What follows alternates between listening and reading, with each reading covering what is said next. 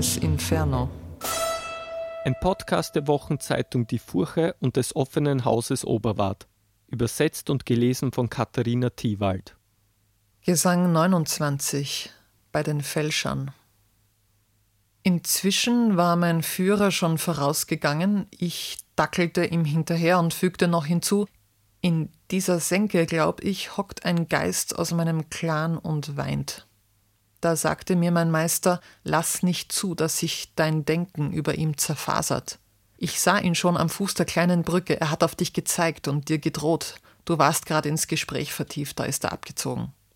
Aufgebracht ist er, erklärte ich, weil niemand aus dem Clan es fertig bringt, den Mord an ihm zu rächen. Wobei wir seine Schande durch den Namen, den wir tragen, teilen. So tauschten wir uns aus, bis wir zum nächsten Tal gelangten. So wie das Wimmern, das man hören würde, wenn man zwischen Juli und September alle Kranken aus den Malariaspitälern zusammen in die gleiche Grube stecken würde, so klang das hier. Es stank dazu, wie Körperteile stinken, wenn sie faulen. Wir kletterten hinunter dorthin, wo die Gerechtigkeit, die Dienerin des höchsten Herrn, unfehlbar die Fälscher straft, die sie hier aufnimmt ins Register. Und groß war meine Trauer, als ich sah, wie in verschieden großen Haufen die Geister ganz ermattet aufeinander lagen. Manche lagen auf den Schultern, manche auf dem Bauch des anderen, so mancher kroch auf allen Vieren entlang des Wegs des Elends.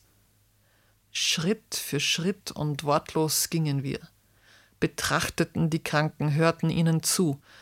Die Kraft, sich zu erheben, hatte keiner.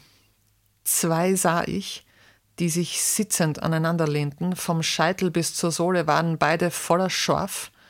Den Stallknecht muss man mir erst zeigen, der das Pferd beim Striegeln so traktiert, wie diese zwei sich kratzten, als wären ihre Nägelzähne, weil der Juckreiz solch enormes Feuer hatte, dass ihm nicht anders beizukommen war.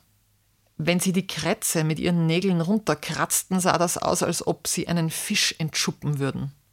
Du, der du dich mit deinen Fingern abschabst, begann mein Meister und wandte sich an einen von den Zweien, sag uns bitte, ob unter allen, die hier sitzen, auch ein Italiener ist.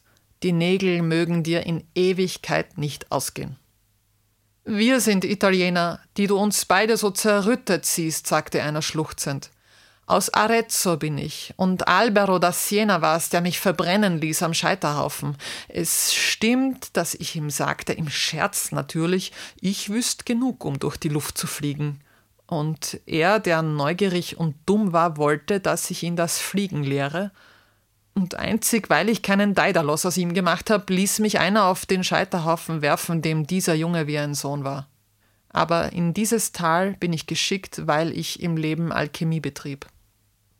Ich sagte zum Poeten, hat die Welt so eitle Typen je gesehen wie Leute aus Siena?